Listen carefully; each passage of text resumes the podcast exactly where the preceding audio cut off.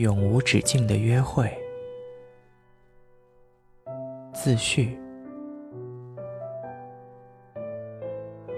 开始写故事的时候，才发现自己一无所有，几乎和开始爱一个人的时候感觉相当。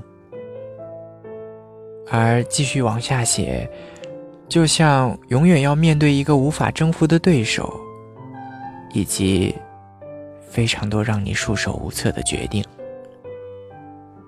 所以，我相信所有的神来之笔。都基于经验和长久的伏案工作。开一个长篇，写一本小说，换一种方式和你交流，用另一种形式来重新解读爱、时间和记忆。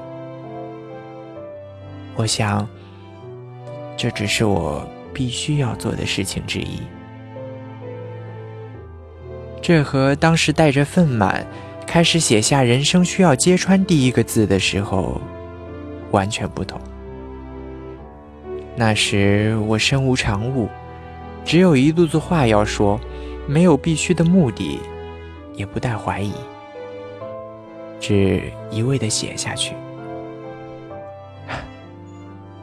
那真是无知无畏的好时候。而现在。我对文字带有敬畏，更无法将长篇当作普通朋友。它像大江大河，看来无限风光，实则暗藏凶险。我想着这个故事，在二零一四年年末，还有整个的二零一五年，很多时间都在和书中的人物煎熬。直到和他们慢慢熟悉，偶尔交谈，但我没有动笔，觉得是种冒犯。直到二零一六年开始，觉得必须开始让他们变成一个个活着的个体，即便当时对他们的前途莫辨，更不知归宿。故事从一个秘密开始，到一个巨大的救赎结束。我想，每个人都有秘密，但不是每个人都能很好的面对它。它可能是经历、病痛、隐患、奇怪的想法，或者已经做过的任何事情。可这也不用难堪。我们都差不多，秘密和故事，爱和恨，相聚和分开，遇到的那个必须区别对待的人，不可告人的和堂而皇之讲出来的那些一样，都是人生里必不可少的东西。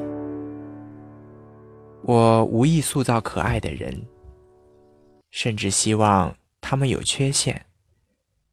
有时很讨厌，对欲望和自己都束手无策。面对庞杂的世界，像个普通人的样子，又要处理普通人无法处理的难题。我希望激发他们的热情和动力，让他们在面对这些困难时虎虎生风。但有时。只能靠他们自己。即便从创作者的角度，我也无法帮他们太多。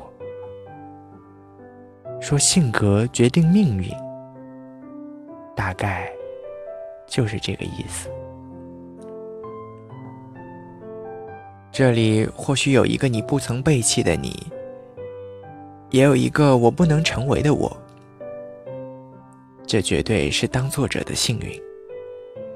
而用小说这样的题材和读者沟通关于爱、记忆、时间这样的宏大命题，我有时恐惧，有时无力，有时又觉得不过如此。好在这和各种遭遇一样，只是被不停恩赐而已。很多话我都已经说过，但很多事情未曾经历，仍对未来充满好奇，对于保有自我又暗下决心，并可以与一切过去分道扬镳。这是生命之于我们。边走边忘的权利，也是作为一个普通人值得欣慰的小小确定。希望川城不再苦恼，希望西河像自己想象中的样子，希望晨雾继续傻而不僵，持续保持爱下去的能量。希望过山车常在。如你也乘坐过，请感谢这些弯道、下坠、攀升带来的一切感受。爱人是件重要的事儿，失去也是爱的一部分。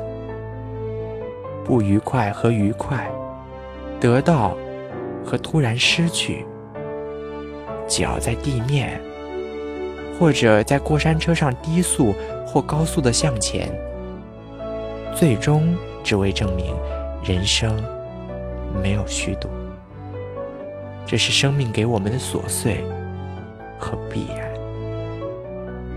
眼睛一闭，大可一世。